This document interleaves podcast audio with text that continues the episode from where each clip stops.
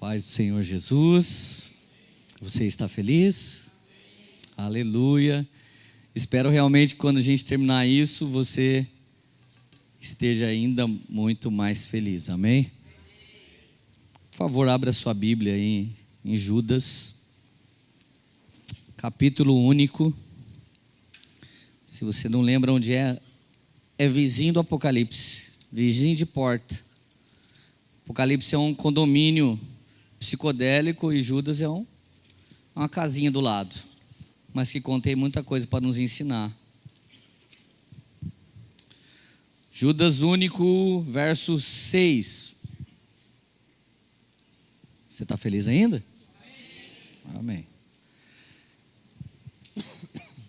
Quem mandou um grande abraço para vocês, que gosta muito de vocês, se chama Mark Schubert. Não sei se vocês conhecem ele. Mas ele é meu pai espiritual. E por isso que eu sou legal, porque o Mark é mais legal ainda. Então eu não era muito legal até eu conhecer o Mark, daí ele me ensinou a ser bem legal. E isso tem a ver com a cura da alma. Amém? A cura da alma sempre vai levar você a ser mais, mais parecido com Jesus. Amém? Então tudo que você sente de menos, a cura da alma transforma. Eu sou muito brincalhão, se você não está acostumado comigo, daqui a pouco você pode até falar, nossa, ele é um palhaço. Não, na verdade a minha alma é engraçada. Eu sempre tive minha alma engraçada.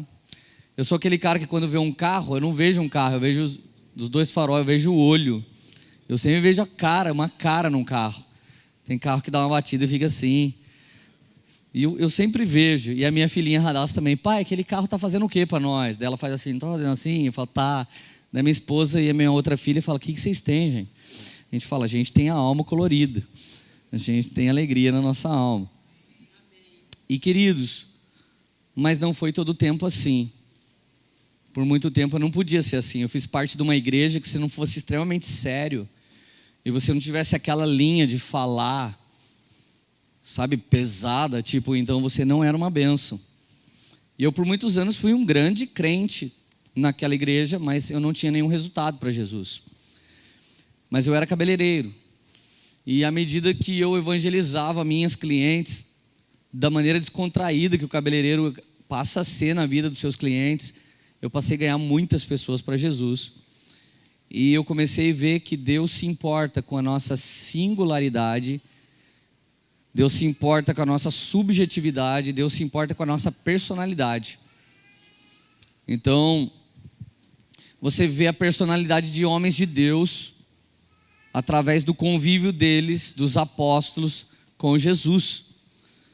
Então Pedro era aquele cara espalhafatoso, da alma espalhafatosa.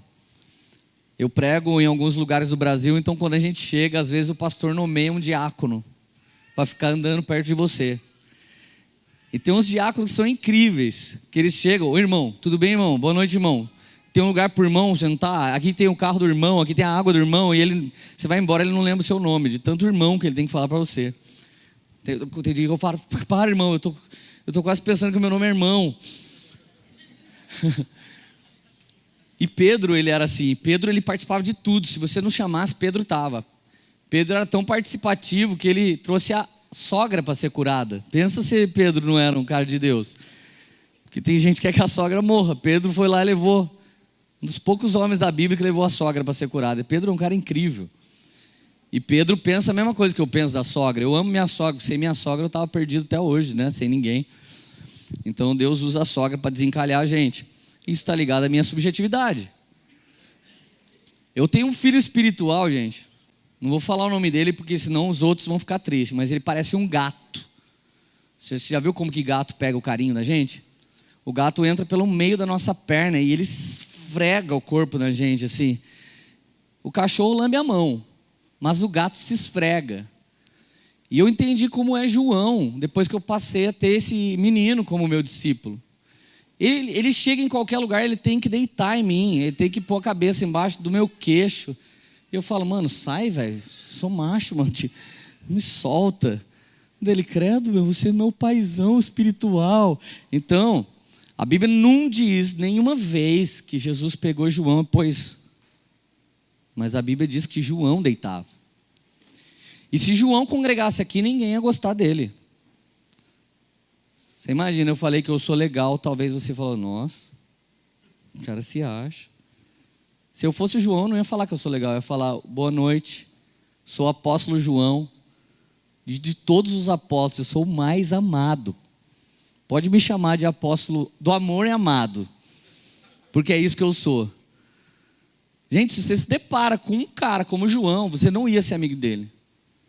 Você ia falar, nossa, que nojento, que arrogante. Quem que ele pensa que ele é? Não é quem ele pensa. O que a alma dele acredita que ele é, ele se torna. Repete isso comigo, o que a minha alma acredita que eu sou, eu me torno.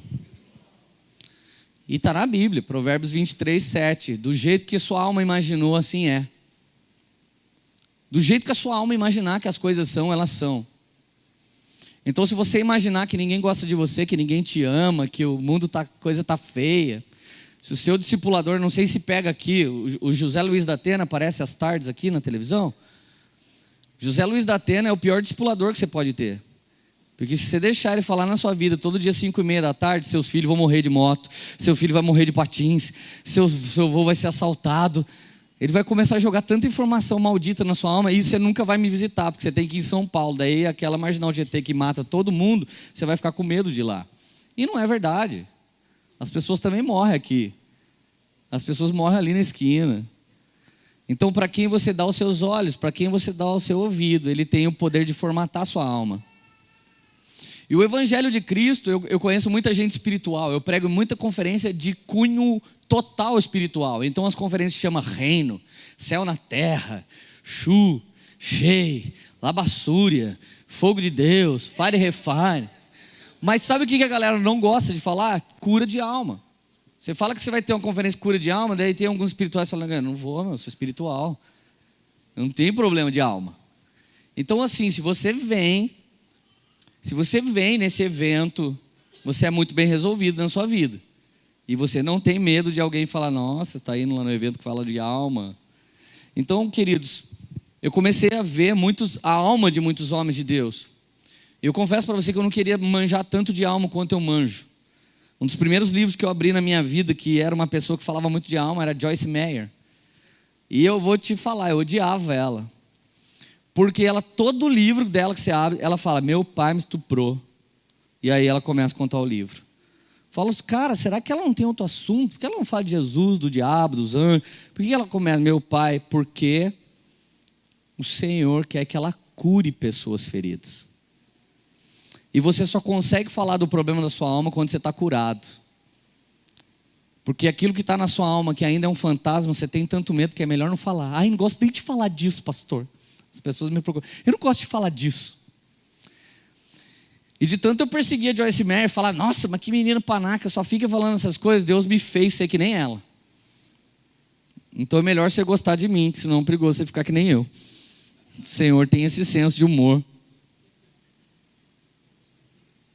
E digo, e digo mais, não está na Bíblia, mas eu acho que eu inventei isso. Se a gente não gostar de algum irmão, e a gente não aprender a aturar ele ao longo da nossa vida na igreja, é provável que lá no céu a gente more do lado dele o resto da eternidade, para ver se a gente aprende. Então repete comigo: marido a gente escolhe, esposa a gente escolhe, irmão da igreja a gente atura. Amém?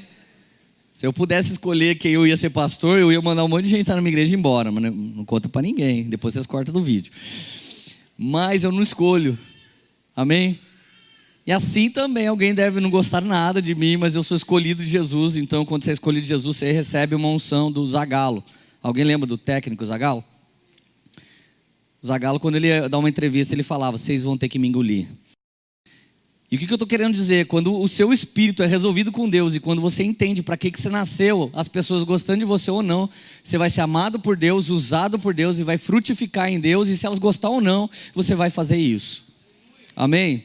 Então, até o final dessa ministração, eu creio que Deus vai te dar algo e o mundo vai ter que te engolir, em nome de Jesus, amém? Está feliz aí?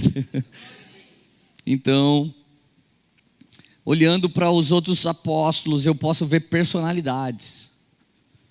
Então, enquanto João era o que deitava no peito, Pedro era audacioso. Pedro foi aquele que desceu do barco e andou sobre as águas. E tem gente até hoje que acha que Pedro andou sobre as águas, mas na verdade Pedro andou sobre uma palavra. Você não pode andar em nada que Deus não disse. Você só pode andar onde Deus disse. E na verdade não foi sobre as águas que ele andou, foi sobre a palavra. Até aquele dia a água afundava, mas quando a palavra disse ande sobre as águas até aqui, então agora a água não pode mais afundar. E a sua alma não pode racionalizar, você precisa ter fé. Se a sua alma diz, meu filho está na droga, ele não volta, meu marido foi embora com outro, ela não volta, isso é o que diz a sua alma, a sua racionalidade, isso é o que diz a filosofia do mundo. Mas se a palavra de Deus diz que Deus restaura, Ele é poderoso para restaurar, eu não quero saber que demônio que pegou que era seu, mas ele vai ter que devolver em nome de Jesus, amém? E por que, eu tenho tanta confiança de falar disso? Porque eu nasci numa casa maravilhosa. Eu tenho um pai que me ensinou a ser trabalhador e humilde, eu tenho uma mãe que me ensinou a ser carinhoso, e a minha mãe me ensinou a ser confiante. A minha mãe falou para mim que eu era bonito. E teve uma outra pessoa na terra que já falou isso para mim, a minha esposa. E tirando elas, eu não preciso saber mais a opinião de ninguém. Estou começando a me sentir bem já. Minha mãe sempre falou: você é bonito, você é uma benção, e aí você sai acreditando nisso.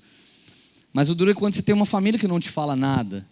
Então, nós, família, nós estamos ali para evidenciar alguém, não somente para cobrar. E eu me lembro que eu era católico, apostólico, romano, roxo. E meu pai me levou na missa, mais ou menos com sete anos de idade. Eu fui na missa com meu pai, só que meu pai não era católico, apostólico, romano, roxo. Meu pai era catoliquinho. Estilos crentinho de hoje em dia. Você sabia que o novo censo do IBGE vai ter evangélico não praticante? Então não adianta ter orgulho nenhum de ser crente, porque na verdade, se Jesus não transformou sua vida, você só está dentro da igreja, você não se tornou igreja e também é outro problema de alma. Então, eu, eu vou para a missa, que minha mãe era muito católica, meu pai um pouquinho, e eu era como minha mãe. Eu queria muito sentar lá na frente, eu queria comer o corpo de Cristo, e eu queria fazer todas aquelas coisas que tinha na igreja. Mas meu pai sempre chegava por último, atrasado, saía adiantado. No máximo ele ficava era de pé lá no fundo, assim. Então o que cabia a mim era sentar no pé dele. Não sei se já foi criança e não tinha banquinho, você foi senta no pé do seu pai. A gente sempre fala, pai, faz isso assim com o pé. Daí eu sentava e ficava a missa inteira olhando panturrilha. Essa foi minha experiência com Deus. Pode desligar isso aqui, por favor, depois para mim? Porque eu. E, e olha só, gente. Aí, eu sentado um dia vendo panturrilha, começo a tocar uma música. A música era assim: Antes que tu formastes dentro do seio de sua mãe, antes que tu viestes, te escolhi, te consagrei. Para ser meu profeta entre as nações, eu te escolhi. E o refrão era assim: Tenho que pregar, tenho que anunciar. Ai de mim se não faço. Como escapar de ti? Como não falar se tua voz arde em meu peito? Eu não sabia quem era o Espírito Santo, nem quem era o divino Espírito Santo. Eu não sabia nada, eu só sei que eu recebi meu primeiro hey, da minha vida. Foi aquele dia. Primeira vez que eu senti um. Primeira vez que eu senti um, um negócio de Júdice de Oliveira, assim, de, de Antônio Cirilo, de Rei, de Benerrim, Chu de Danduque, assim. Foi a primeira vez que eu senti, eu sentado no pé da minha, meu pai, aquela música entrou dentro do meu espírito e eu sabia que eu era o cara daquela música. Tenho que pregar, tenho que anunciar, ai de mim se não faço. Eu saí da missa sabendo que eu ia mudar a terra. E me escuta até o final para você não achar que eu sou prepotente. Queridos, eu saí daquele lugar falando, eu vou mudar a terra. Mas o que é a terra? E o que é mudar a terra? Aí eu tive minha segunda experiência. Isso grava na sua alma, querido. Grava na sua alma que nem mula sem cabeça, grava na sua alma que nem espelho que você derrubou e vai ter sete anos de azar, que nem escada que, vai, que você passou por baixo, agora você vai morrer. Essas coisas que acontecem na roça. Não sei se aqui acontece, mas lá na minha região acontecia muito história de assombração. Enfim. Eu saí daquele lugar. Oh, beleza, vou mudar o mundo. Mas eu tinha sete anos. O que, que é mundo, gente? Minha mãe me levam alguns meses depois no meu primeiro velório. O primeiro velório a gente nunca esquece. Cheguei no velório, meu tio dentro do caixão. Falei, caramba, meu, como é que ele tá vivo ali com aquele algodão do nariz, né? Só que você não sabe que ele está morto, porque você é uma criança. Minha mãe, ele morreu. A boca dele meio roxa, ele não se mexia mais. Falei, mãe, cadê meus primos? Os filhos do meu tio. Eles não podem ver morto. Daí eu pensei, e eu posso? Eles tinham toda a minha idade. Eu posso ver morto? Daí depois eu vi que o que o meu tio juntou a vida inteira, venderam tudo para fazer umas coisas pelos meus primos e acabou, virou poeira. Daí eu comecei a pensar assim: fui na missa, Deus falou para eu mudar o mundo. Fui no velório, vi que o mundo acaba e os outros acabam com ele, daí depois com tudo que você fez. Agora não sei quem que eu sou vão mudar o mundo, depois vão pegar minha herança e vão acabar com tudo. E para isso que a gente existe. Então eu já era filósofo, eu acho, com sete anos. Eu já sabia mais sobre o viver humano do que muita gente. Tá bom, eu esqueci essa história. Porque quando você vai lá para a sua escola, que você fala que vai mudar o mundo, lembra que você vai mudar o mundo? Algum dia você já deve ter sentido isso. E se você não sentiu, o diabo não deixou você sentir, porque a gente tem que sentir isso. É uma unção que Deus deu para Adão e Eva. E de lá para cá todo mundo tem que sentir alguma coisa. Eu preciso fazer para melhorar essa coisa. E aí lá na frente, beleza, está tudo maravilhoso. Eu esqueci que. Ah, eu, eu, eu ainda achava que eu ia mudar o mundo, então eu cheguei na escola. Um dia eu vi um menino falando, primeira série. Eu tinha sete anos e meio. Eu vi um cara falando assim com uma garota: dá esse caneca aqui de, de, de leite de soja que dava de merenda. Dá essa caneca aqui. Aí eu falei, nossa, um menino não pode falar assim com uma menina. Daí eu ia mudar o mundo, cheguei lá falei, não fala assim com ela. Ele deu um murro na minha cara. Pé! Daí eu fui tentar bater nele, ele me deu mais umas três murros. Daí nesse dia eu decidi que eu nunca mais ia mudar o mundo. Eu só fui falar pro cara não fazer isso com a menina, o que, que ele fez comigo? É assim que você deixa de acreditar que você vai mudar o mundo, não é verdade? Por isso que nós pastores, cara, a gente tem que olhar para o céu. Porque se a gente olhar para o mundo, a gente não, a gente vai fechar a porta da igreja, não vale a pena deixá-la aberta. A gente não vive no mundo de mediocridade. O mundo diz que está acontecendo isso, isso, aquilo, outro. Agora é tempo disso, disso, aquilo, outro. A gente precisa olhar para o céu e ver o que, que o céu vê da terra. Davi, por causa de sua alma, cometeu adultério. Abraão, por causa de sua alma, foi cafetão da sua mulher por duas vezes. E Ló, por causa de sua alma, foi morar em Sodoma e Gomorra. E esses três homens, no meio de nós, ia ter a seguinte fama: não são homens de Deus. Davi, por, por causa do adultério, se tornou assassino. Abraão, duas vezes que chegaram para ele: ei, dá essa mulher para nós. Ele, amor, finge que você é minha irmã, fica lá com os caras, que daí você não morre, nem eu morro, e a gente ainda ganha uma grana. E aí a gente olha para os mitos da Bíblia. Ai, Abraão, eu serei como o pai Abraão. Eu serei um adorador segundo o coração de Deus como Davi. Eles também tinham alma, querido. E a alma deles podia por tudo a perder em algum momento. Agora, a ótica medíocre diz que Davi é adúltero assassino. A ótica medíocre aqui dessa terra, essa que me julga e te julga, essa ótica diz que Abraão era cafetão. Essa ótica diz que Ló era uma desgraça, porque ele engravidou as duas filhas depois de perder a mulher. Ele cometeu incesto. Ele engravidou a filha mais velha, a filha mais nova. Pensa numa baderna. Mas o Senhor chama Abraão de amigo. O Senhor chama Davi de adorador segundo o coração de Deus. E Pedro nos revela que o Espírito de Deus sondou Ló. E Pedro diz: Ló, homem justo que em todos os dias se angustiava por estar em Sodoma e Gomorra.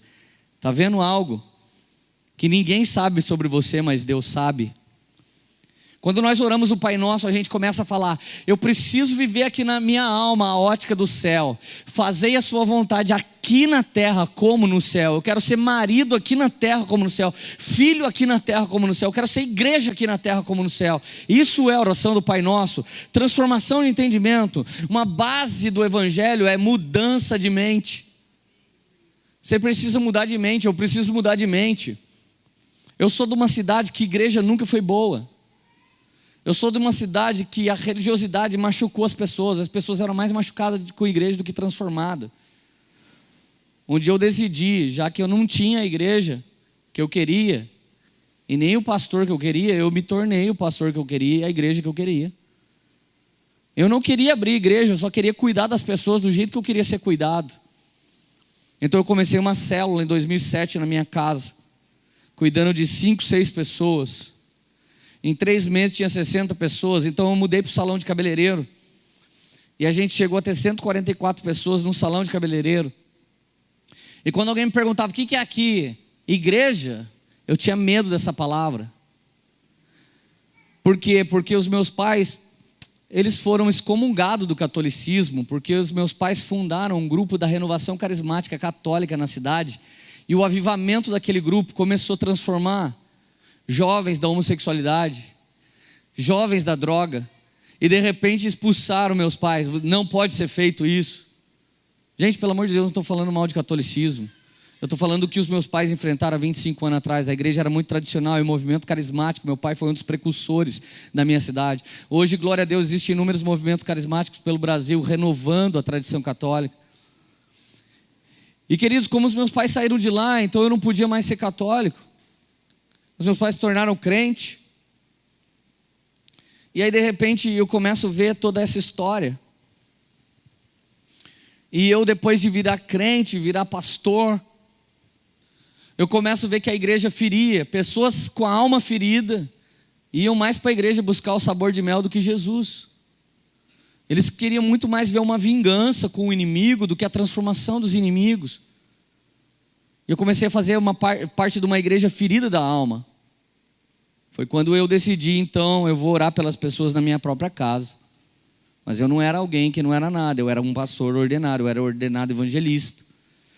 Então eu comecei esse pequeno grupo e quando a gente foi para o salão, alguém perguntou: o que, que é isso aqui? É igreja? Eu falava: não. O que, que é isso? Eu falava: é seita. É seita, é, aceita Jesus e entra.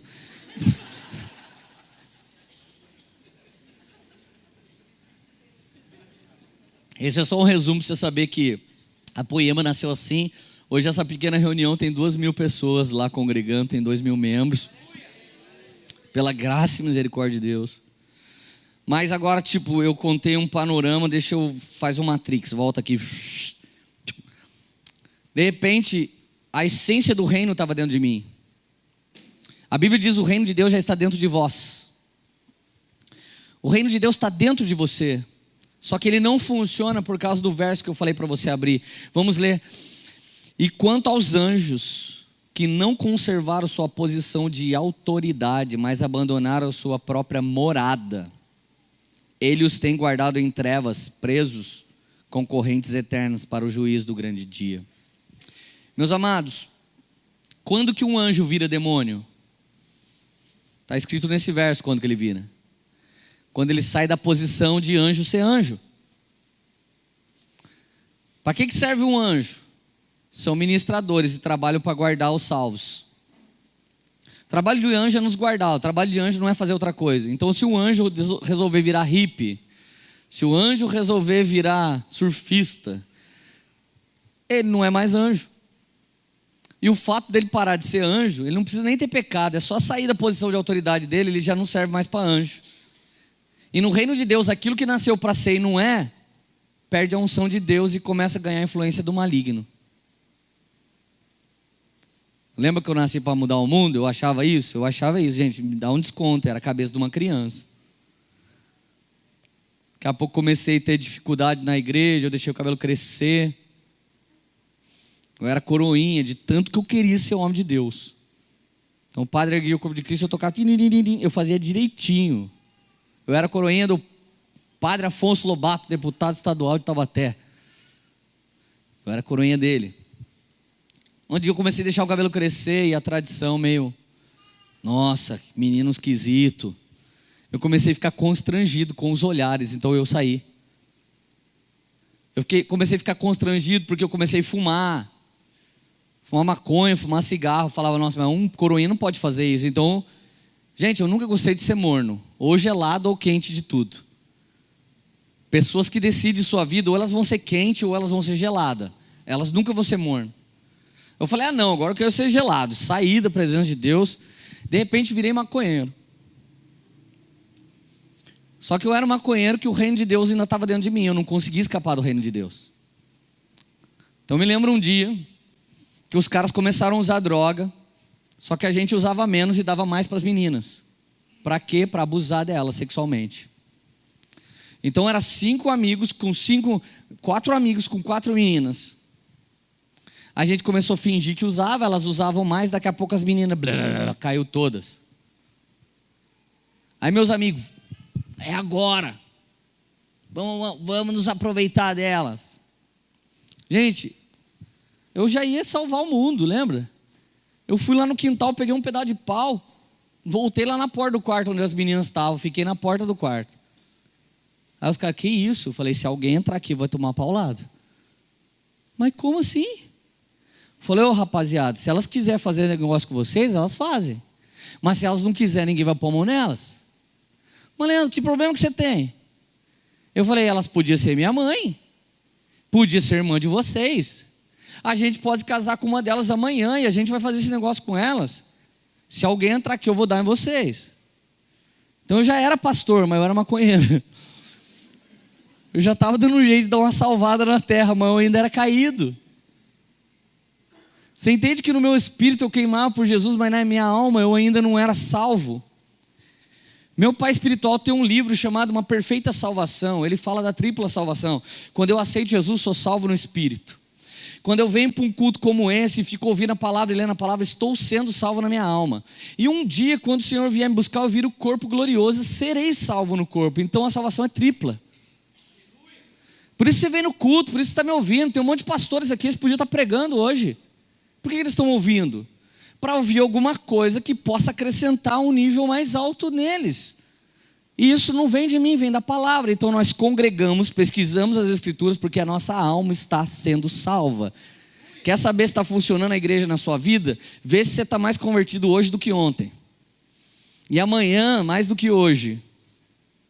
Então, o seu sacerdócio, o seu discipulado e o ministério em que você está gastando seu tempo lá está funcionando na sua vida. Eu prometo que quando eu voltar aqui, eu vou estar tá diferente, eu vou estar tá mais de Deus. Eu preciso disso, eu preciso me parecer com Cristo. Essa é a caminhada cristã. E queridos, eu era um menino que minha posição de autoridade já me dizia que eu ia ser. Mas o fato de eu dar um passo para o lado me tornou um jovem demoniado.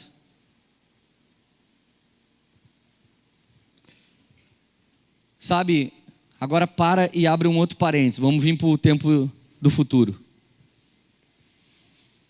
No final do ano passado, eu tinha pregado 60, eu, eu tinha feito 60 viagens, pregando no Brasil todo, voltando a maioria dos sábados, a madrugada toda, quando eu, por exemplo, daqui na minha casa, dá aproximadamente, dependendo da conexão do voo, 10 a 12 horas.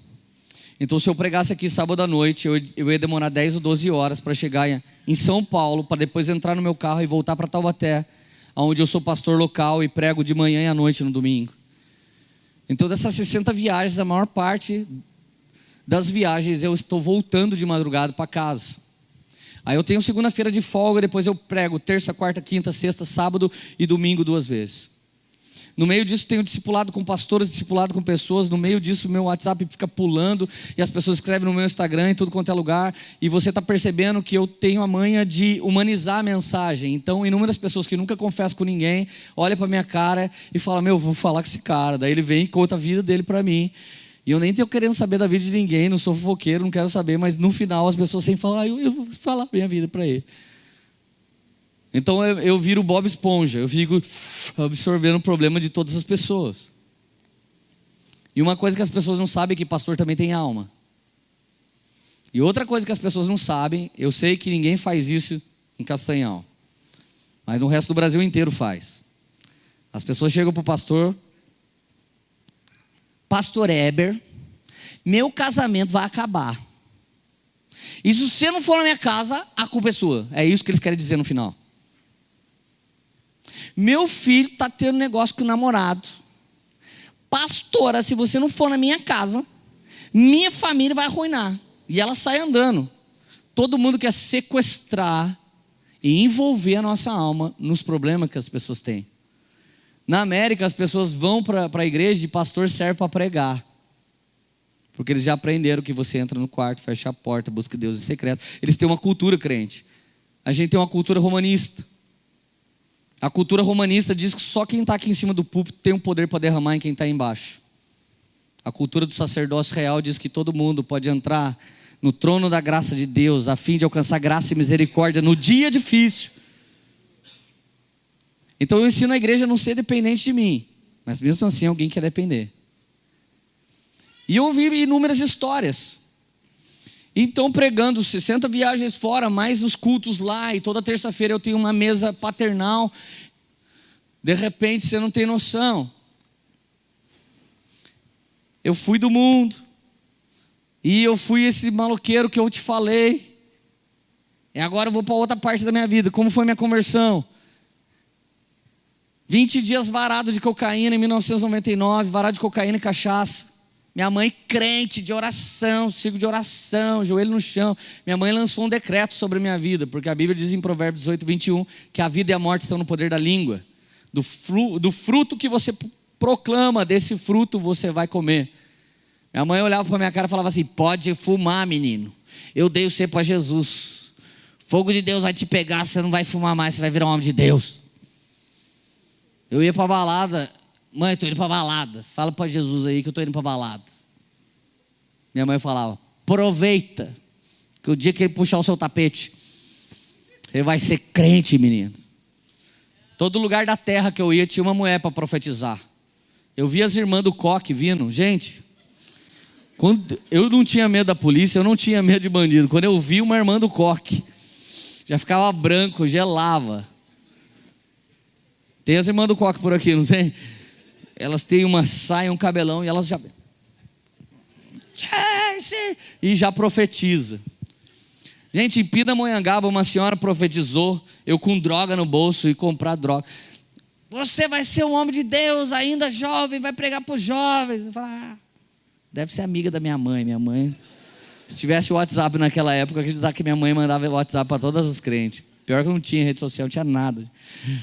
Aí daqui a pouco eu estou em redenção na serra. Deus manda dizer, Batuba, Deus manda dizer, Rio de Janeiro, Deus manda dizer, Minas Gerais. Eu falava, sangue de Jesus, velho. Todas essas irmãs conhecem minha mãe. Rapaz, minha mãe vai, dobra o joelho e decreta, dia 19 de agosto. Leandro faz 20 anos, Jesus. E eu quero, ou que o senhor leve ele para morar com o senhor, ou que o Senhor transforme a vida dele. Eu não quero mais esse filho. Você tem a mãe de fazer essa oração pelo seu filho que está perdido? Ana, mãe de Samuel, falou: Me dá um filho que eu te dou. Minha mãe falou a mesma coisa. Jesus, já perdi. Gente, o meu nariz sentia cheiro de coisa podre. Eu ficava procurando. Mas quando eu suava o nariz no banheiro, eu descobria que era o cheiro do meu próprio nariz que estava cheirando aquilo. De tanta cocaína que eu cheirava. Então agora minha mãe orando, e a Bíblia diz: resiste o diabo, ele fugirá de vós. Minha mãe começou a orar, eu comecei a beber mais. Ela começou a orar, eu comecei a fumar mais. Ela começou a orar, eu comecei a cheirar mais. É uma estratégia do diabo, ele é mentiroso. Ele está começando a perder, então ele começa a agonizar, então ele vai aumentando a sua potência até que ele bão, cai. Por isso que a Bíblia dá a dica: resiste e ele fugirá. Amém? Põe isso na sua alma de uma vez por toda. Eu resisto, ele foge. Eu resisto, ele foge. Eu resisto, ele foge. Ele levanta, levanta, levanta para cair. Amém? Ele vem por um caminho e foge por sete. O que significa? Já viu um, um bando de gente vindo por um caminho, chega a polícia, some para tudo quanto é lado, pula o muro, sobe a árvore, cai no buraco. É assim que o diabo vem. Ele vem por um e some por sete. Amém? Você está feliz ainda?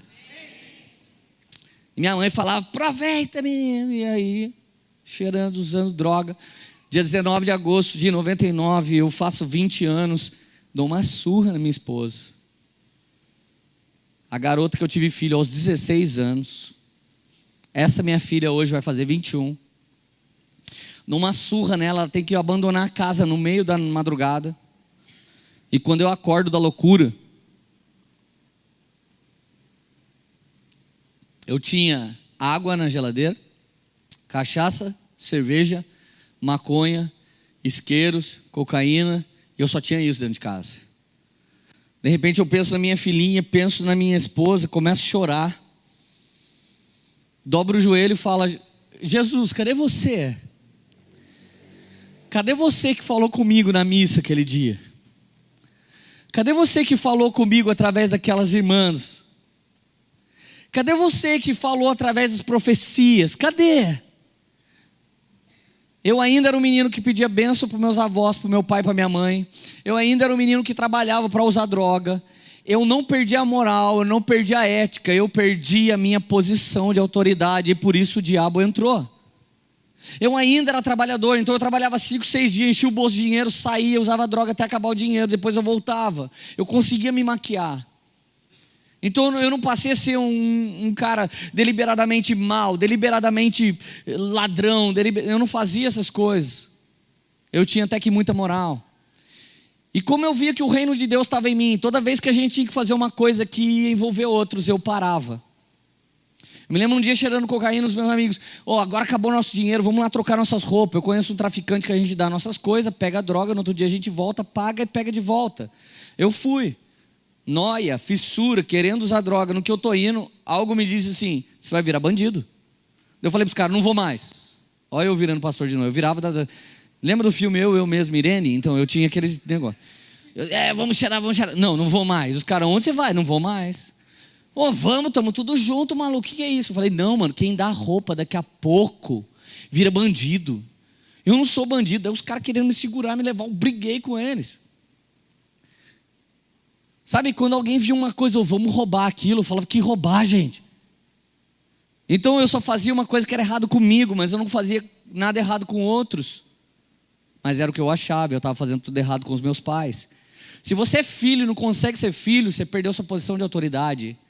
Se você é esposa que não consegue ser esposa, irmã, não adianta orar na igreja e não conseguir ser esposa do marido. Um dia chegou uma irmã na minha igreja, trouxe um pijama. Pode ungir o pijama? Falei, por quê? Ele está doente? A Bíblia diz que você tem que ungir quem está doente. Não, pastor, é para eu vestir meu marido e ele se converter. Antigamente eu ia dar um soco nela, alguma coisa. Eu falei, irmã, dá aqui o pijama. Senhor, eu unjo essa mulher agora, como arca de Deus, como aquela que é a morada de Deus, como aquela que repousa o Espírito Santo de Deus. Deus, eu unjo ela num poder tão grande que ela vai voltar para casa, o marido dela vai ficar confundido. Ele vai olhar bem para ela e vai falar: não, não é possível. E, ela vai, e ele vai ver Jesus na casa dele. E vai ver Jesus de uma maneira tão grande que ele vai se converter a Cristo pela transformação da vida dessa mulher, em nome de Jesus. Aí peguei os pijamas, dei um beijinho, tó, pode levar. Sabe o que aconteceu? Ele congrega na minha igreja hoje. Porque a mulher dele foi transformada. E ele fala assim: Eu gosto do Leandro, porque o Leandro fala mesmo na cara. É esses caras aí não, meio comparsa do diabo, fico com medo de falar. E fala mesmo na cara, eu gosto do Leandro por isso. Agora você imagina se eu não tivesse essa postura. Eu tinha dado uma ungidinha antibíblica no negócio da mulher lá. Até hoje ela ia estar esperando o marido dela mudar de vida. Porque não é um negócio ungido que muda as pessoas. São pessoas ungidas que mudam as pessoas. Amém? Amém. Aleluia. Então, queridos, eu sempre tive essas coisas. Daí, de repente, eu estou lá usando droga, usando droga, usando droga. E tipo, aí eu pego uma faca do dia eu falei, não, Jesus, já que você não vem mesmo, peguei, fui no banheiro, fiz assim. Na hora que ela começou a romper o tecido da minha barriga, eu pensava assim: se eu morrer, eu vou para o inferno. Porque eu já sei que quem se mata vai para o inferno. E eu não sabia de onde eu sabia. E depende também, né? Se, se você pula e vai se matar e no meio do caminho você, Jesus, misericórdia. Quem sou eu, né? Pode dizer que não foi só. Vai saber. E aí, eu, eu saía e tomava mais uma cachaça, mais alguma coisa. Daqui a pouco eu falava, eu vou me matar. Fui no mesmo banheiro. Quando ia, começava a entrar mesmo, chegou a fazer um furinho. Eu falava, se eu morrer e for para o inferno, meus problemas vão piorar, vão virar eterno. Já está feia a coisa aqui, agora vai virar eterno. E a terceira vez que eu tento suicídio, eu estou de joelho dobrado e estou fazendo de novo. Eu disse assim: Jesus, da minha mãe, aparece para mim hoje. Jesus da missa, que me falou que eu ia mudar o mundo. Jesus que não deixou eu pegar, que os meninos pegassem as meninas, não deixou que eu virasse bandido. Jesus que me salvou em várias situações, aparece para mim hoje, porque se você não aparecer, eu vou dar fim na minha vida. Então eu tenho temor a você, eu te dou uma chance de falar comigo. E gente, perdoa a franqueza da minha oração, mas foi exatamente isso que eu orei. E se a gente não sabe orar, ele sabe entender, graças a Deus por isso, amém? Eu não tenho medo desse tipo de oração. Eu tenho mais medo quando a gente é crente, a gente vê uma pessoa na rua que não vale nada e a gente fala: olha que bênção. Isso aí é palavrão travestido de palavra evangélica. Isso tem a ver com a alma de um religioso e essa alma precisa ser curada também. Então, mais medo do que a sinceridade vulgar é da maldição travestida de benção. Isso é realmente perigoso. Então, se você um dia vê o seu pastor fazendo uma coisa errada e fala, ê, pastorzão, aleluia você já sabe o que você quis dizer para ele. E você não fez nada para ele mudar de vida. A Bíblia diz que tem que exortar com espírito de amor, amém? De repente eu lembro que minha mãe me deu uma fita cassete, fazia seis meses. Fitinha cassete. Alguns aqui não imaginam o que é isso, mas fita cassete já foi uma mídia na história. Peguei a fita cassete, coloquei lá no meu play lá e dei play. Um ex-feiticeiro que se converteu dava o testemunho dele. Eu era bruxo, comia cadáver, assim, eu, ai meu Deus, só crente para acreditar nessas coisas. Aí eu encontrei Jesus. Ah, lembra aquela música? Encontrei Jesus, né? Encontrei. Eu, eu pensava nessas coisas, eu era do mundo, gente.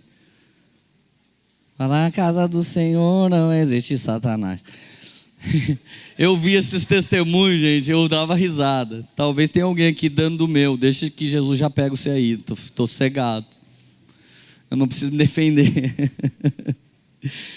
Daqui a pouco eu estava intrigado com a bendita fita. O Espírito Santo de Deus estava entrando dentro do meu coração. Eu estava chorando, querendo Jesus, quase me convertendo sozinho.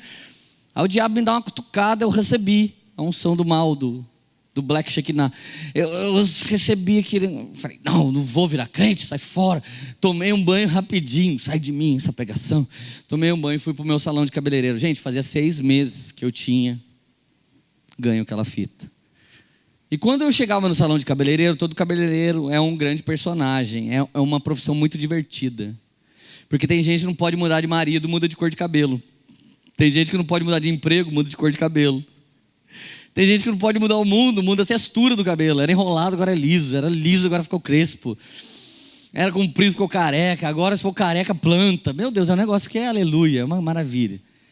E todo mundo acha que você é o herói. E a verdade, o cabeleireiro, ele é uma categoria de psicólogo popular. Porque as pessoas não gostam de dar dinheiro para o psicólogo, coitados dos psicólogos. Minha filha é psicóloga. Então, eles não gostam de dar dinheiro para psicólogo. Psicólogo, vou pagar para falar para alguém? Vou no meu cabeleireiro, muda a cor, fico falando para ele. Então, o salão refrigera as pessoas. As pessoas chegam meio assim e saem meio assim. E só custa 500, 600 reais a transformação. É barato, gente. Tem gente que enfia tudo no envelope para mudar de vida. Não é barato, pelo menos você sai com o cabelo legal. Brincadeira. Vocês estão felizes ainda? Eu chego no salão, pronto, vesti meu meu espírito de embelezamento. Quem que abre a porta do meu salão olhando no meu olho, assim, com o olho pegando fogo, quero ver se vocês são profeta. O cara da fita, meu. Ele já chegou olhando assim, ó. Crente pentecostal, vocês conhecem, né? Cara fez isso no meio do meu salão, meu. Eu falei, eita, que isso? Pensei, é bruxo ainda. Olha aqui, menino. Eu moro em São Paulo, vim pregar na tarde da vitória da Assembleia de Deus. Deixa eu beber água.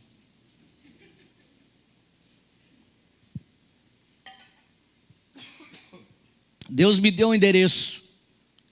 Jorge Winter 311, um jovem de estatura média, que eu sei que é você, e atender por Leandro. Eu olhei assim para ele, olha meus olhos regalados aqui. Olhei assim para ele. Falei, mano, esse cara é bruxo. Aí ele olhou para mim. Hoje era para você ter morrido com uma faca enfiada na sua barriga. Olha para mim e fala que eu tô mentindo. Já começou a causar no salão já. Falei, mano, os caras pensam que é culto, né? Eu queria dizer, entrega a profecia mais de boa, não precisa fazer isso. O Espírito de Deus sozinho já está estragando tudo, que você não precisa gritar no meu ouvido. Queria falar isso para ele, mas não dá, né, meu cara? Tá cheio do Espírito Santo. Aí eu, eu dei um passo para trás, olhei no olho dele, dei uma bambeada assim, meio capoeira, dei uma giga assim. Falei, mano, o que, que é isso? Aí ele pegou e falou: você ia morrer com uma faca enfiada na sua barriga, mas a oração da sua mãe subiu aos céus e Deus me visitou e mandou eu vir aqui falar para você que acabou. Sua sepultura está aberta. Não está fechada. Se você não fosse hoje, você vai amanhã. E Deus está te dando uma chance, porque Ele te chamou para ser um jovem eu te vejo pregando na nação brasileira ainda jovem e arrebanhando inúmeros jovens, porque essa é a palavra que Deus tem para você desde o ventre da sua mãe. Ei, eu olhei no olho dele assim e pensei comigo instantaneamente. Lembrei do catecismo: Deus é onipresente, onisciente, onipotente. Se esse cara é um enviado de Deus, ele tem que saber o que eu pensava na minha alma. Não adianta, filho, o diabo não escuta sua alma. O diabo não sabe o que está rolando dentro do seu espírito. Ele lança setas e dardos que vai em cima do histórico que você tem da alma. Você não é tentado num histórico que você não tem. Por isso que você olha para alguém e fala: Ai, como é que bebe? Credo, não acredito. Mas é que você não pecou nisso, você pecou em outra coisa. Seu problema é em outra área. E se o bêbado olhar para você e falar: Nossa, mas como é que trai? Porque eu sou bêbado, mas marido uma só mulher. Então a nossa vida é apontar o pecado do outro. Porque a tendência almática, e quem que prova isso, Tiago? As paixões que guerreiam contra nós estão no seu interior. Você tem a inclinação para o negócio que apavora a sua própria vida.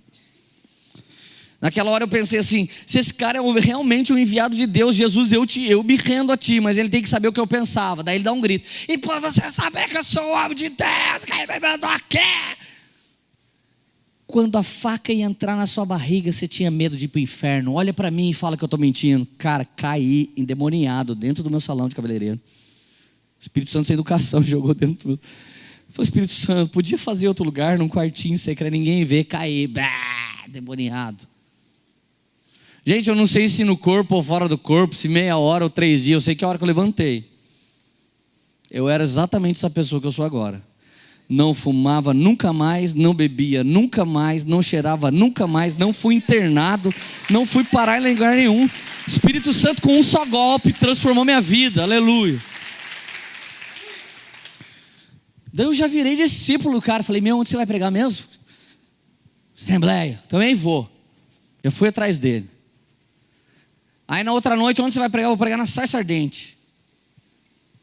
Gente, a sarça ardente me ensinou a orar com intrepidez. Me ensinou a ler a Bíblia com intrepidez. Em três meses eu li a Bíblia pela primeira vez completa, de capa a capa. Com nove meses eu estava pregando na igreja, na rádio, e uma meia dúzia de irmão que tinha lá meio radical me ensinou que eu tinha que dormir de calça e camisa até aqui, senão o anjo não me visitava. Eu fiz também. No outro dia os caras iam jogar bola. Eu saía de camisa social, calça, chinela vaiana. Bem naipe crente. Vamos jogar bola? Opa, manda aí. Então os caras, põe um, põe um shorts. Eu pensava, mano, vou falar para eles que eles vão dar risada. Mas os irmãos falaram que o anjo não, vi, não me visita se eu fizer isso. Gente, por que, que Deus me deixou nessa igreja? Porque eu não precisei ir para uma casa de recuperação, eu virei uma casa de recuperação. Quando eu vinha andando para a rua, todo mundo falava, ó, oh, mormo, Taubaté é quase quente como aqui. Perde porque vocês são quentes para valer, né? Acho que devia ser inadmissível alguém do Pará ir para o inferno, né? Só de você pensar que é mais quente que aqui. Tá vendo como minha alma é engraçada? Essas coisas é inevitável acontecer. Elas vêm na minha mente sem eu querer. Não programa, juro que eu não programei essa piada. Mas quando eu vou para Palmas, Tocantins, alguma coisa, eu falo, gente, como é que alguém aqui vai para o inferno? Não pode ir, cara. Você vai morar num lugar bem mais quente do que esse, sangue de Jesus, como é que você vive? Queridos, o que eu estava falando mesmo? Ai, da roupa.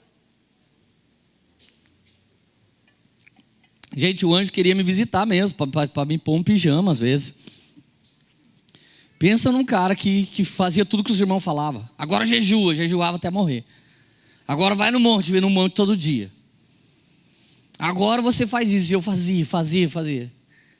Eu li a Bíblia várias vezes no mesmo ano. Eu me lembro que um dia alguém falou na igreja: Ah, chama o jovem da sua igreja para pregar. E eu lá no meu lugar, chama eu, chama eu. Da irmã já bateu. Quer pregar sábado que vem no congresso de jovens? Quero. Não sabia nem o que era pregar direito. Vou lá. Já cheguei começando célula, nem existia. Gente, vamos fazer um grupo, visitar as pessoas. Primeira vez que manifestou um demônio, eu não sabia o que fazer. A gente começou a orar numa casa, daqui a pouco uma senhora começou assim para mim. Liguei no meu celular, coloquei no Viva Voz e falei, pastor, faz alguma coisa.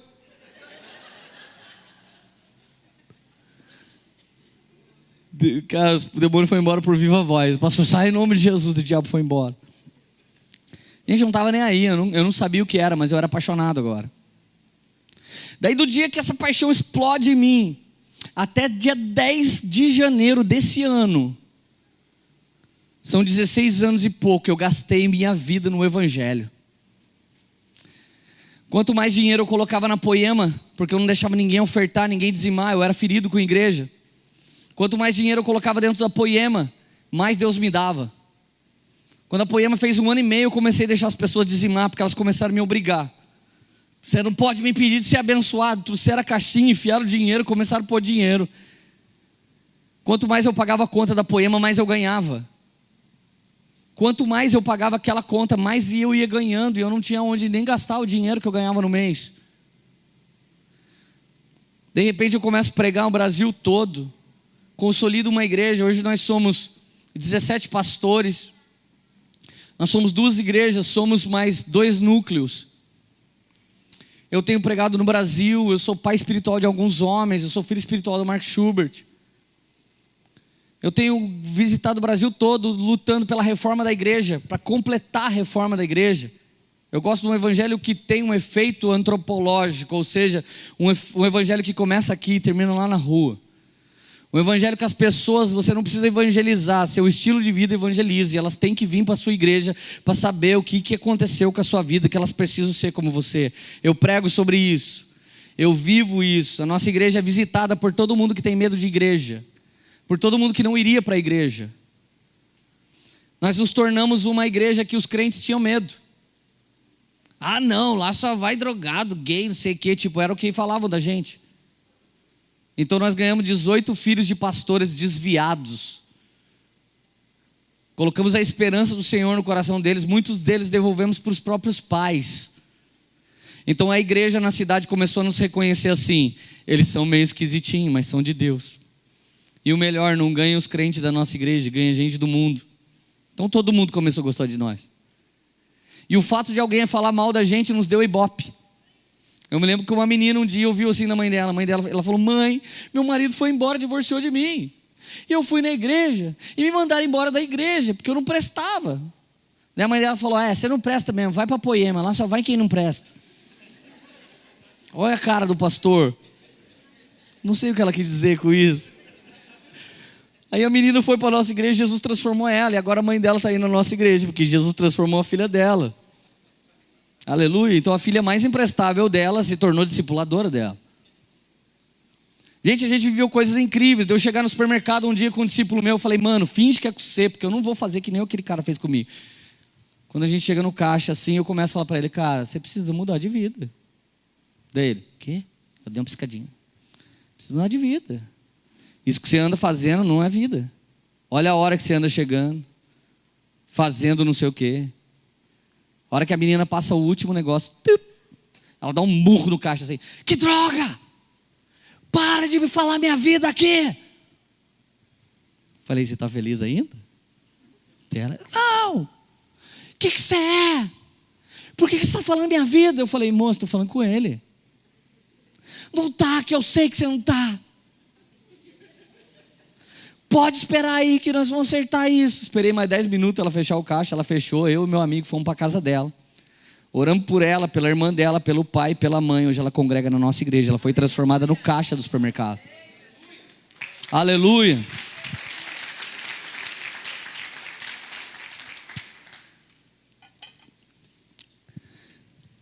Queridos, quando eu assumi minha posição de autoridade, tudo que eu sonhava já estava dentro de mim começou a se manifestar. Deixa eu te fazer lembrar coisas da sua infância e da sua adolescência. Existem coisas dentro de você desde a infância, na adolescência, que você precisa fazer alguma coisa para transformar a vida de outros. Tem gente aqui que você sonha em dar uma esperança para as crianças que não têm pai e mãe.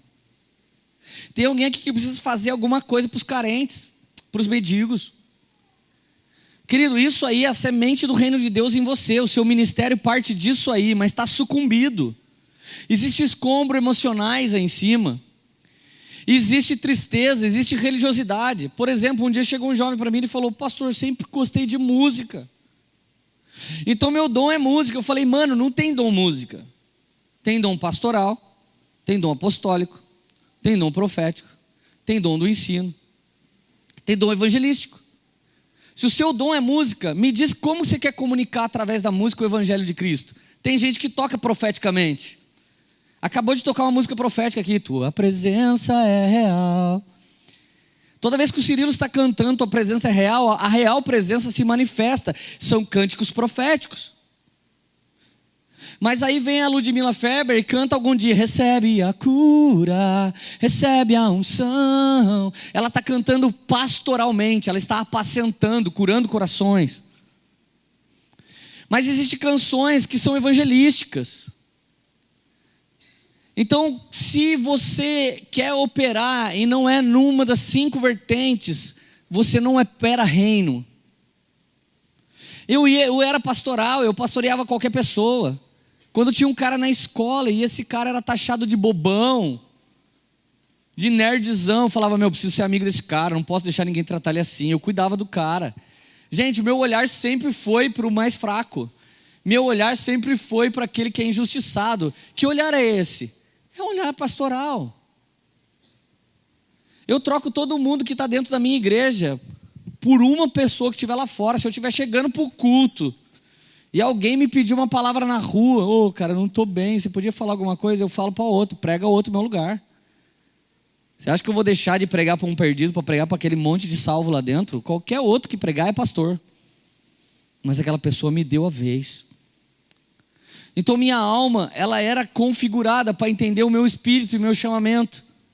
E o que, que o diabo quer fazer? Sabe o que o diabo quer fazer? Duas coisas com você te entreter para desviar seu foco do reino, e ele te entorpece. E a segunda coisa não é fazer você pecar, porque Jesus perdoa o pecado, é fazer você perder seu tempo.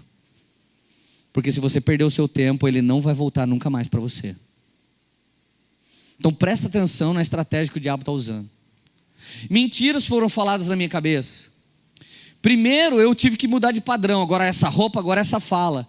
Gente, primeiro dia que eu cheguei no culto, lembra que eu fui liberto no meu salão? Cheguei no culto, vi o cara pregando, no domingo voltei lá.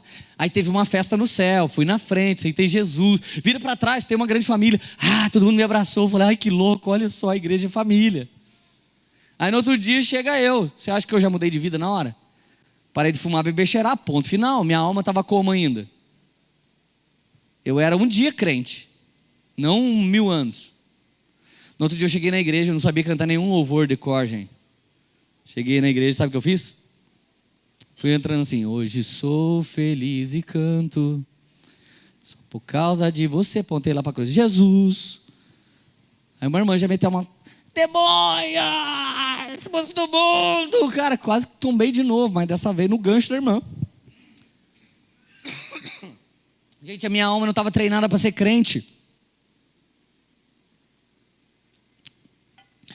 Quantos filhos não sabem ser pai? Quantas filhas não sabem ser mãe? Não vai aprender porque nós não estamos ensinando. Sabe, a posição de governo precisa voltar para o lugar, senão a sua alma sempre vai definhando. Então eu vivi essa paixão e fui para os quatro cantos dessa nação por causa do testemunho, por causa da transformação. Mas no dia 10 de janeiro desse ano, gente, eu liguei para minha esposa falei: chegar em casa nós vamos brigar. Ela, o quê? É isso mesmo. E não adianta mudar de assunto. Aí a Laura Sougueles me liga e vem me contar uma coisa da vida dela. Quase que eu falei para ela: não quero saber de sua vida. Só que eu nunca briguei com a Laura. A gente é amigo, mas nunca briguei. Então eu não consegui falar. E na hora que eu não consegui falar, eu falei: gente, eu não estou bem. Acabei de brigar com a minha mulher, quase briguei com a Laura. Falei: Laura, você pode orar para mim? Comecei a chorar. Dela, o que, que você tem? Eu falei: não sei, eu estou dentro do correio.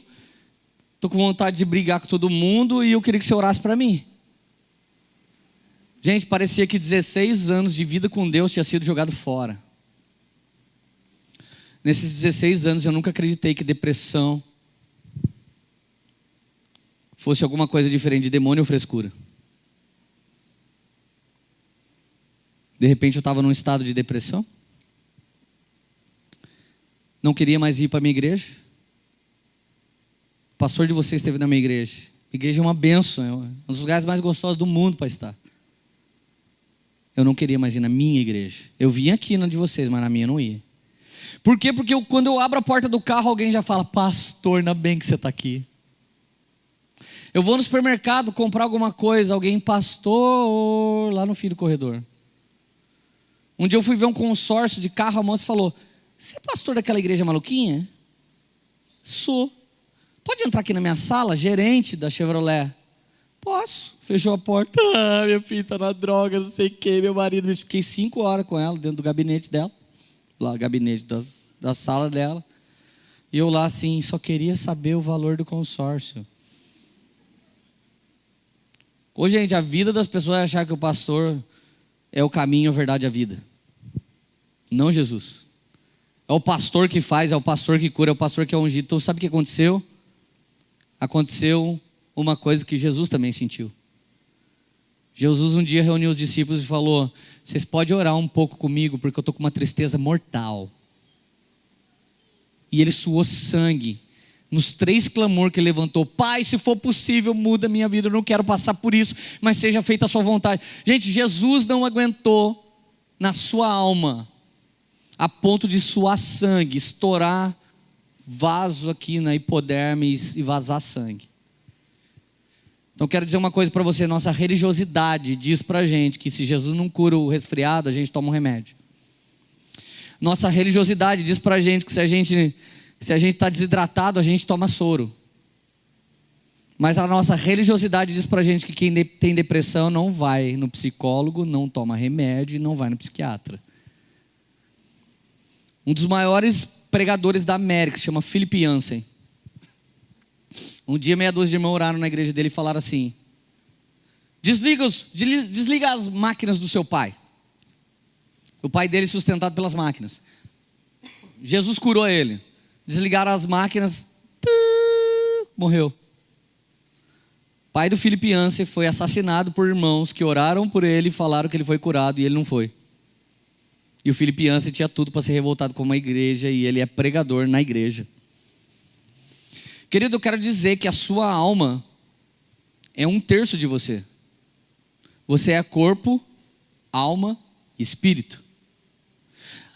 O, o verso que o Weber abriu o culto é Gaio. Espero que sua alma, é, espero que a sua saúde vá bem, tanto quanto a sua alma está bem.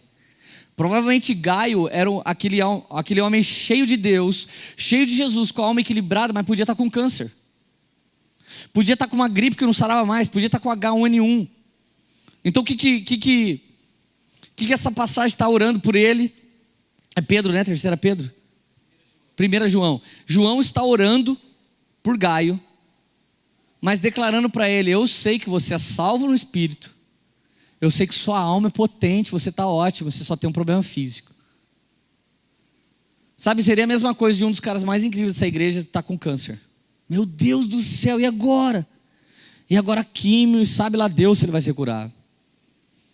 Queridos, é melhor estar tá doente fisicamente do que doente.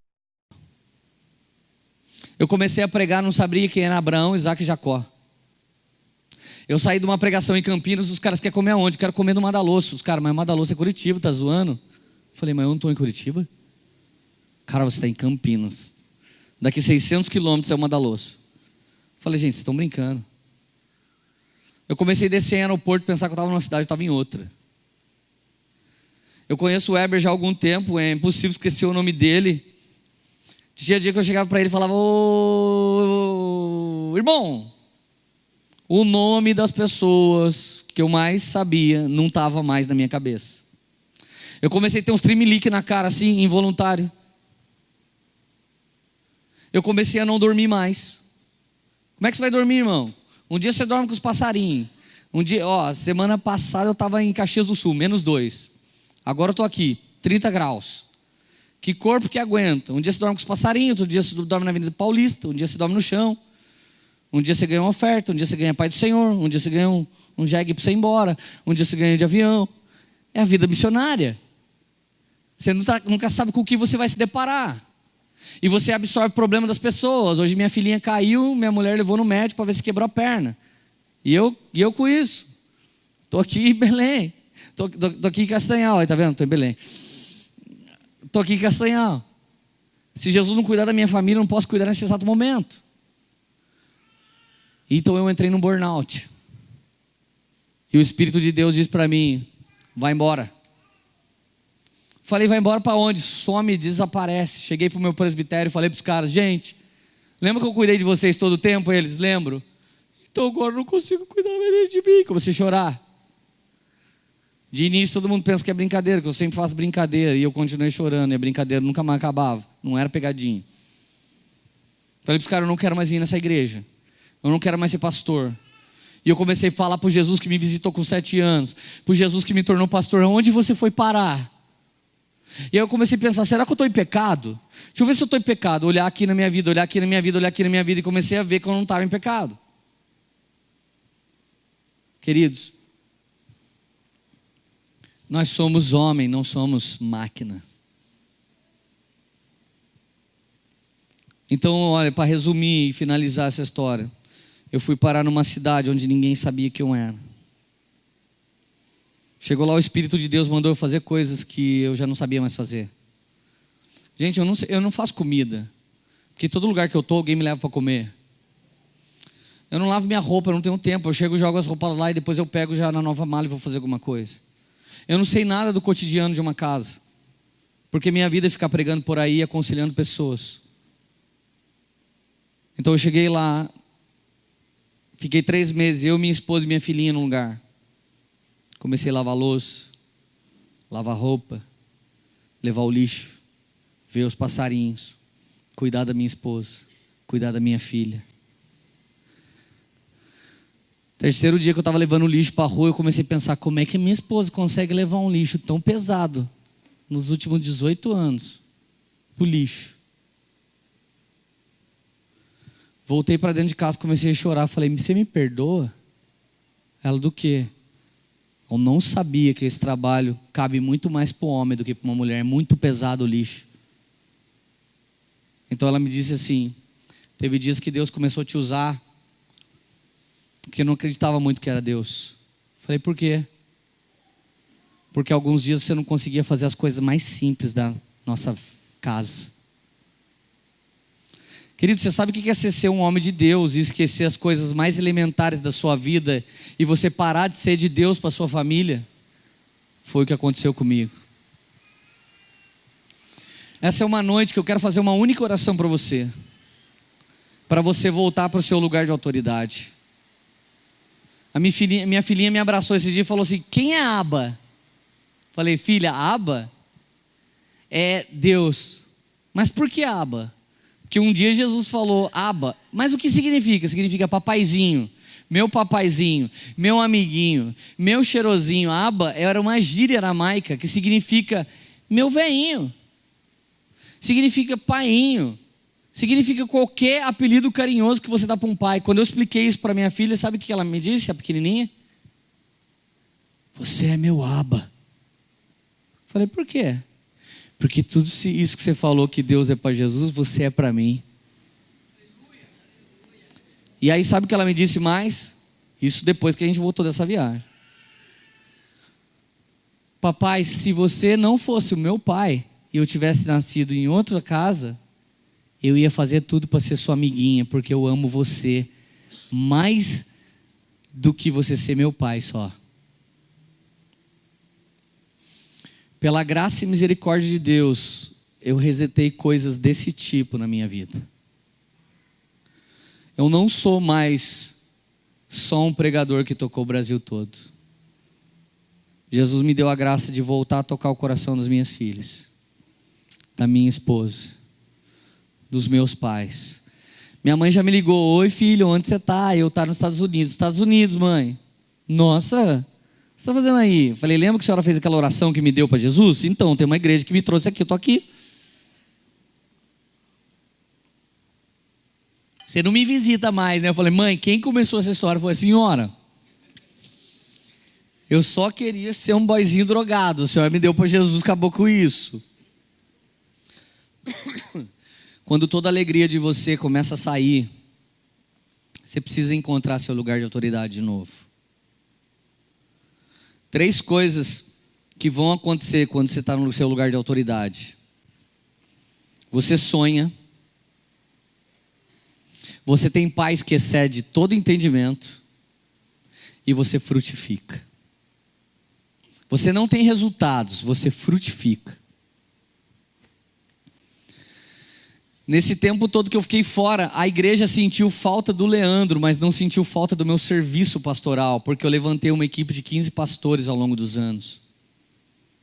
Eu entendi que eu sou um corpo, não sou uma pessoa. Eu entendi que eu preciso das pessoas e não elas precisam de mim. Eu entendi que eu não posso mudar o mundo, mas nós podemos mudar o mundo. Eu entendi que se eu mudo você e você mudar quem você conhece, nós estamos mudando o mundo. Eu entendi que não dá para eu mudar o mundo inteiro, mas se eu mudar a Radassa, minha filha, ela vai mudar o mundo. Eu não estou criando minha filha para ser ferida de alma, eu estou criando minha filha para acabar com o mundo do diabo. Eu estou criando ela para ser segura. Amanhã eu vou continuar praticamente essa mensagem. Amanhã eu vou pregar sobre pessoas potentes na mão de Deus. Mas, querido, eu quero falar para você quando o filho de Deus para de ter relacionamento com Deus, ele se torna filho do diabo. Quando o cristão para de orar, jejuar, pesquisar as escrituras e adorar a Deus, ele vira um religioso. Quando você que é filho não quer mais ter pai e mãe, você é um filho demoniado. Quando você é marido quer cuidar da sua carreira e não mais da sua esposa e dos seus filhos. Você se torna um belo CEO para as empresas que querem 24 horas do seu trabalho por dia e dizem para você que você tem uma carreira, e na verdade, a desgraça na sua casa está demonstrando sucesso no seu trabalho. É uma noite que o Senhor quer equilibrar. Se, se você tem a sua alma equilibrada, querido, você não funciona errado. Eu tenho um irmãozinho de 15 anos. Ele disse assim para mim: Eu tenho uma ideia. Nunca vou largar tudo para viver da fé. Falei: Que ideia que você tem? Não vou nem começar a trabalhar no mundo, já vou trabalhar na igreja. Olha um cara resolvido da alma. Que curso que eu preciso fazer para ficar aqui na igreja e daqui a pouco a igreja começar a cuidar de mim? Já botamos ele nas mídias, já botamos ele no vídeo. Com 15 anos de idade, ele já sabe que ele não vai precisar largar tudo para viver da fé, porque ele nunca vai pegar nada que Deus não mandou ele pegar. Isso é alma resolvida. Minha filhinha hoje, Radassa, ela chega na escola, impõe as mãos sobre as crianças e vai orando por todo mundo. Ai, tô com gripe, tia. Pera que eu vou orar. Puf, e ora. Outro dia chamaram a gente na escola. Ah, a filhinha de vocês fica derrubando as crianças que não são de Deus. A gente, a gente acha que ela está com problema. Eu falei, quando a criança está meio prostitutinha, está meio violenta, que você chama os pais também ou não pode? A moça já olhou e falou: Ah, percebi que ela herda isso de você. Eu falei: Moça, estou ensinando minha filha a estragar o mundo, para o mundo não estragar ela.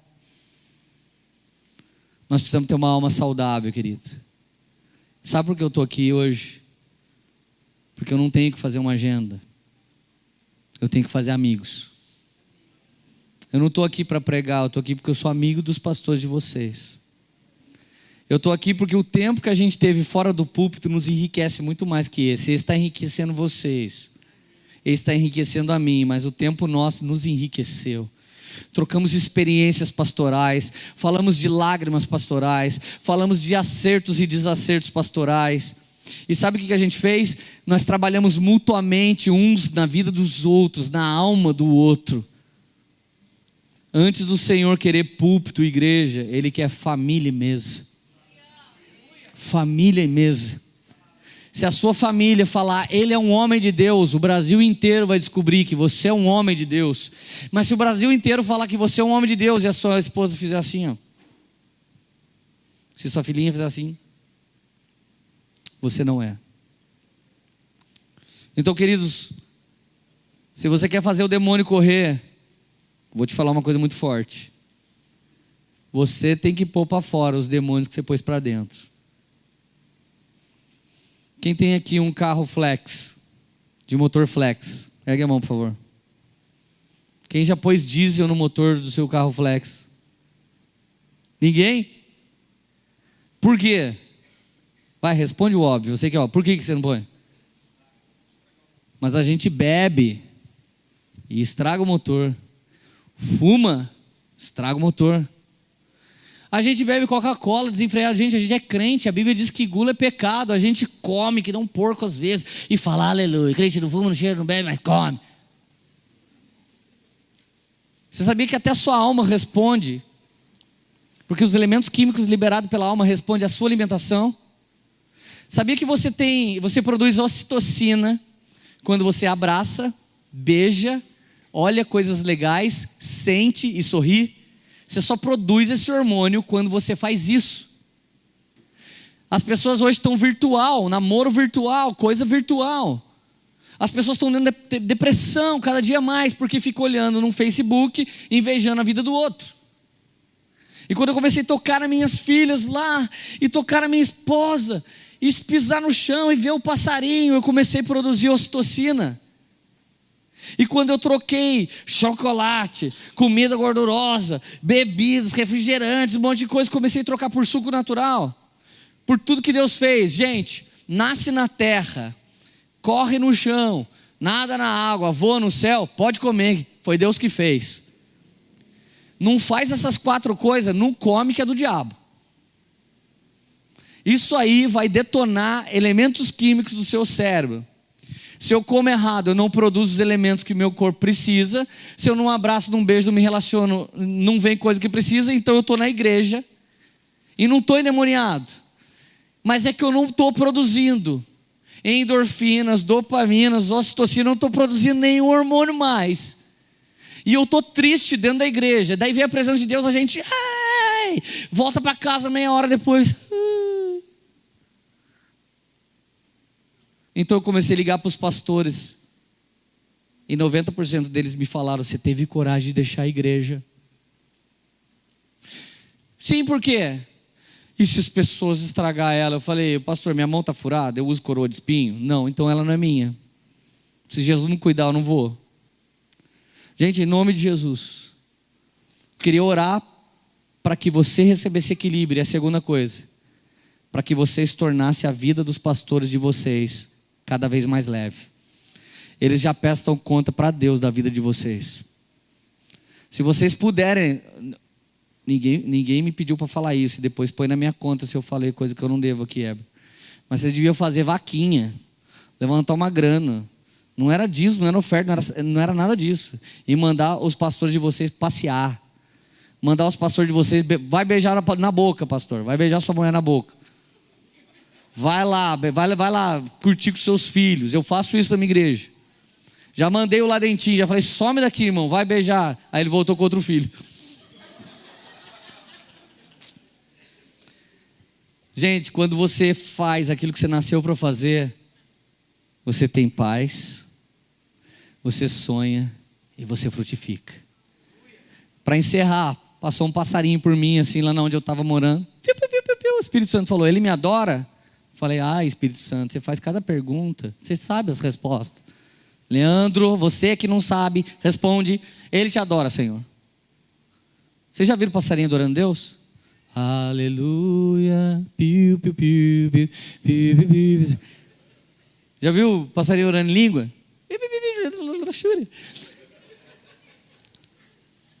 Leandro, ele me adora, adora Jesus, adora. Passarinho te adora. Como que ele me adora? Sendo passarinho. Construindo ninho, botando ovinho, fazendo piu-piu e voando. Parabéns, Leandro. Você é incrível. E você me adora? Te adoro. Como que você me adora? Indo na igreja, indo no culto, lendo a Bíblia, orando. Leandro, você faz uma prática religiosa aceitável. Sabe o que você não faz? Você é um homem que não faz mais nada de homem. Você gosta de jogar bola, Leandro? Eu falei, Jesus sabe que eu não sei, não faz perguntas assim que me fere, eu não sei jogar bola. Leandro, o que você gosta de fazer? Eu gosto de ir na praia. Quantos anos você não vai na praia? Cinco. Leandro, o que você gosta de fazer? Eu gosto de tirar foto. Quantos anos você não tira foto? Eu nem tenho mais máquina, eu já semeei todas para a igreja. Ah. O que mais que você gosta, Leandro? Eu gosto de tomar café e chá. Você tem sentado com pais? Não, passo lá e peço um expresso rapidinho. Quando você é um homem, que nem eu, tem 37 anos e não faz coisa de 37 anos, você não vai produzir os elementos químicos que você precisa. Homem faz o quê? Homem faz coisa de homem. Então não inventa de fazer coisa de animal, não, inventa de fazer coisa de X-Men e não inventa de fazer coisa de mulher. Faz coisa que o homem faz. O que, que o homem mais gosta de fazer? Sentar na sala e ficar assim, ó.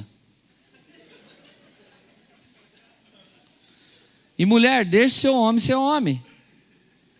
Ai, meu marido foi na cozinha e foi um desastre. Essa é prova que ele é homem. Mesma coisa se você for lá ser mecânica do carro. Vai fazer um desastre no motor. É prova que você é mulher. Jesus começou a falar: você não pia mais, você não faz ninho mais, você não voa mais, você não bota mais ovo, você não faz ninho. Deus começou a me dar tarefa de casa. Hoje você pega sua filha e passa a tarde inteira na piscina. Gente, eu quase ficava demoniado. Eu preciso ligar para alguém, eu preciso fazer alguma oração. E o primeiro domingo na beira de um lago. Domingo eu fui fazer churrasco na beira do lago. Domingo, o pastor na beira do lago, ele tem convulsão. Que ele tem que estar na igreja. Gente, um dos maiores sonhos que eu tive na vida, pode falar? Vocês deixam? Permite, pastor? Assistir Fantástico. Gente, primeiro domingo que eu faltei, eu assisti minha, minha esposa, vamos para não sei aonde. Amor, deixa eu assistir Fantástico. Ela, o que, que é isso, Leandro? televisão. Por eu sou este fantástico. Mas por quê? Porque faz 16 anos que eu não assisto fantástico, caramba. Ô, mano, você já teve um sonho pior que esse meu? Alguém quem já teve aqui? Só queria assistir fantástico. Gente, há três domingos atrás eu entrei disfarçado na minha igreja de boné, sentei no meio, ninguém me viu, congreguei. Penso um cara feliz, congreguei na minha igreja sem ninguém falar, oh, pastor, você é aqui. Congreguei lá, foi incrível, tipo, foi incrível. Cheguei cinco minutinhos atrasado, saí cinco adiantado, deu tudo certo. Ninguém me viu cuida da sua filha, eu preciso ligar para alguém. Daí eu ia ler a Bíblia, você não acredita que eu fazia? Eu puxava um papel assim, começava a ler a Bíblia, Deus começava a falar comigo, eu já puxava um papel para escrever uma pregação. Deus, Leandro, tira a mão desse papel, dessa caneta, eu estou falando com você e não quero que você pregue para ninguém. Aí descobriram onde eu estava, todo mundo começou a me convidar para pregar. Deus falava: Você não pode pregar, você não pode pregar. Daí eu comecei a falar: Meu Deus, acho que o diabo está falando na minha vida. Deus não ia falar para eu não pregar.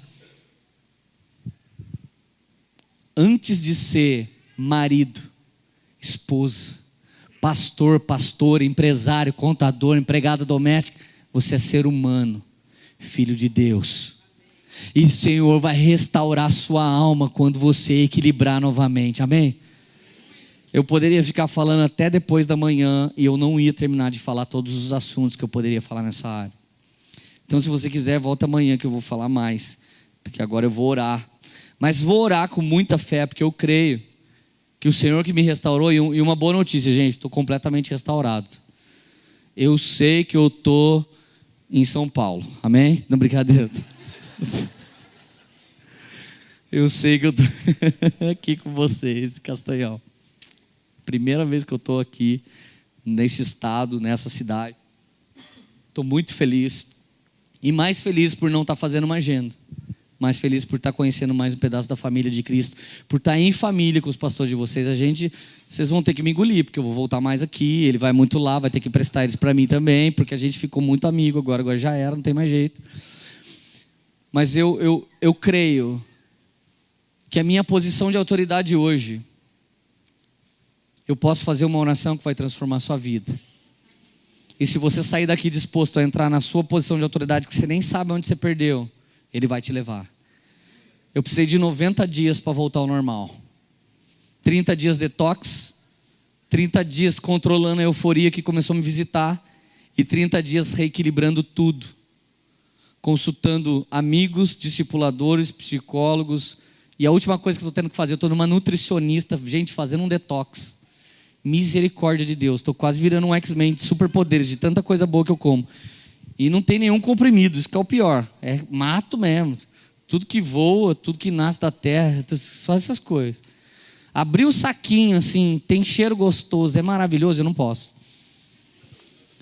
Então tem duas coisas que você vai precisar cuidar para Deus mudar a sua alma.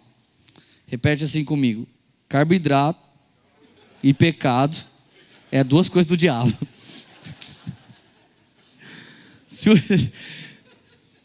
Porque é o seguinte, gente, tudo que é gostoso é pecado ou é carboidrato. É isso que a natureza adâmica gosta. E para o espírito, tudo que é gostoso é isso que a gente está vivendo aqui, amém? E isso não é pecado. Então, para que, que Deus fez as coisas boas da terra? Para a gente desfrutar. Alguns aqui, o simples fato de você desfrutar do seu marido, desfrutar da sua esposa, desfrutar dos seus filhos, desfrutar da sua cidade. Simples fato de você fazer isso, Jesus vai começar a curar absurdamente sua alma.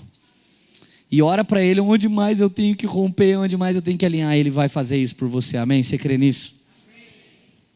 E hoje eu tenho a alegria de falar que várias vezes que eu perdi minha posição de autoridade, Jesus foi misericordioso e me colocou nela novamente, amém? Só para marchar, só para estar ali e você não precisa fazer nada e tudo já acontece, porque você foi para o lugar de autoridade, amém?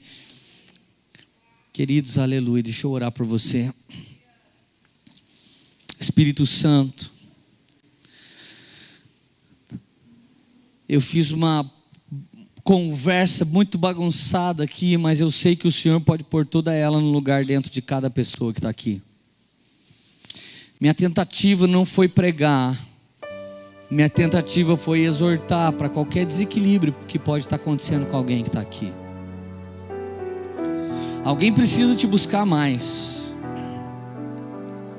mas não sendo uma Marta, sendo sim uma Maria o Senhor não está buscando uma empregada que só exerça ministério, o Senhor está procurando uma esposa para casar. Deus, o Senhor está procurando uma família. Jesus está procurando uma esposa. E o Espírito Santo está procurando uma morada. Antes da gente ser contador, mecânico, cabeleireira, esteticista, nutricionista, fisioterapeuta, Antes da gente ter uma profissão, a gente tem um chamado para se relacionar intimamente com o Senhor.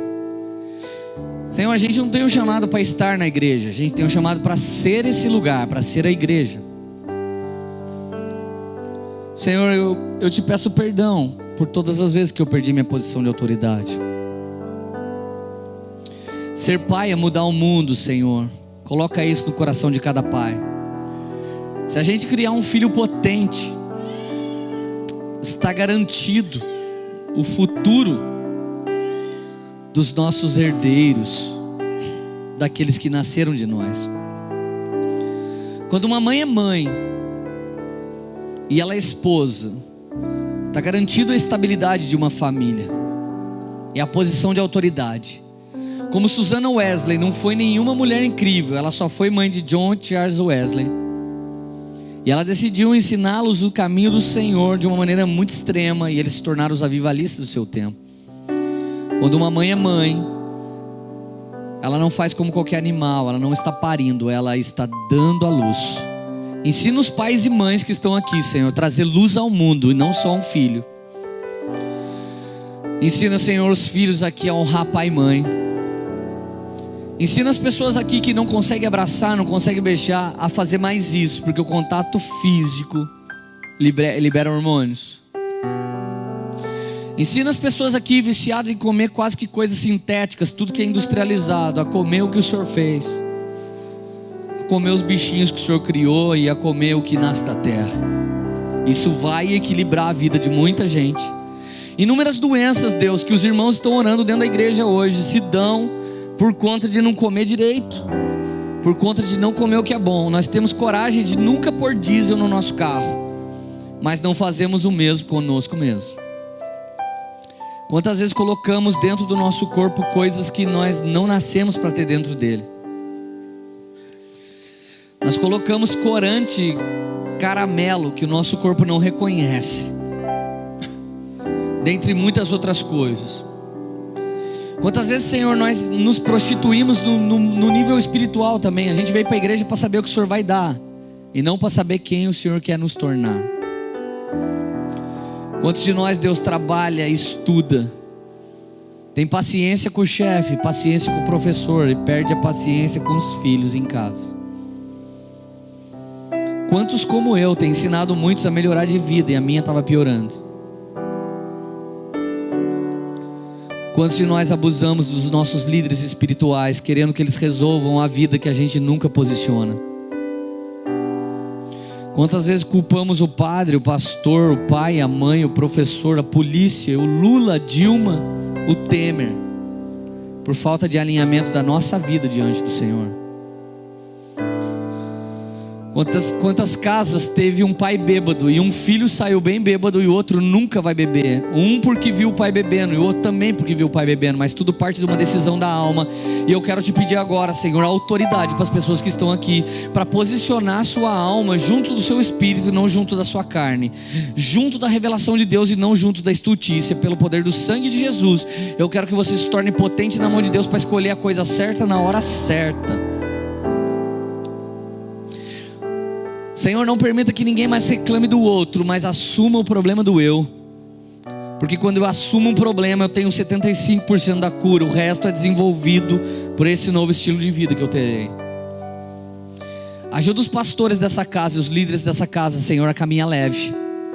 Nós não estamos aqui para absorver o problema das pessoas, nós não estamos aqui para absorver o poder de Deus e derramar nas pessoas. Estamos aqui não para fazer para elas, mas para ensiná-las que o Senhor faz todas as coisas e que elas são partes integrantes do corpo de Cristo, elas vão ser também usadas por Deus. Senhor, em nome de Jesus, ajuda algum jovem aqui a ter paciência com seu pai e com sua mãe que ainda não são convertidos. Alguma esposa a ter paciência com seu marido que ainda não é convertido e marido com esposa. Mas ajuda alguém a se equilibrar aqui, Pai. Que a gente não venha ser extremamente religioso que a gente não venha ir na academia também e comer para cultuar o corpo. Não é essa a proposta da sua palavra. Sua proposta não é ser magrinho ou gordinho. Sua proposta é ser equilibrado, é ser saudável, é ter saúde. Senhor, sua proposta é não ser desequilibrado, não ser penso. Sua proposta é que o Senhor vem para restaurar todas as coisas que o Senhor fez e o homem tirou elas da autoridade delas. O Senhor criou todas as coisas e elas funcionavam bem, mas quando o homem caiu do Éden, as coisas pararam de funcionar. Mas a Bíblia diz que o Senhor vai fazer nova todas as coisas, e eu quero te suplicar pelo poder do sangue de Jesus hoje. Começa a fazer nova todas as coisas sobre a vida de todo mundo que está aqui. Mentalidade nova, comportamento novo, alimentação nova, posicionamento novo. Quantas vezes, Senhor, Israel venceu só porque se posicionou onde o Senhor queria que ele se posicionasse? Eles tinham um exército menor, eles tinham armamento menor, eles tinham tudo menor, mas o Senhor é maior. E porque eles te respeitaram, o Senhor posicionou eles no exato lugar que eles deveriam estar, e eles venceram. Quantas vezes o homem pediu a sua glória, mas não pediu o que fazer para ter sua glória? Quando Moisés pediu sua glória, o Senhor deu para ele o estatuto de como fazer um tabernáculo. Mas ele pediu a glória, ele não pediu uma, um tabernáculo. Mas o Senhor disse para ele: Eu só apareço em glória no meu tabernáculo. Tem tanta gente aqui querendo ser usado por Deus, querendo ser um homem, uma mulher de Deus, mas não se torna morada. Sem se tornar a morada de Deus, Deus vai se hospedar de vez em quando. E nós não nascemos para ser hospedaria, nascemos para ser casa de Deus, morada do Espírito.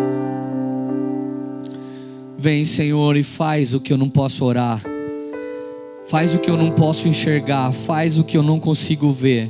Faz infinitamente mais do que os irmãos dessa igreja estão esperando. Faz infinitamente mais do que alguém acredita.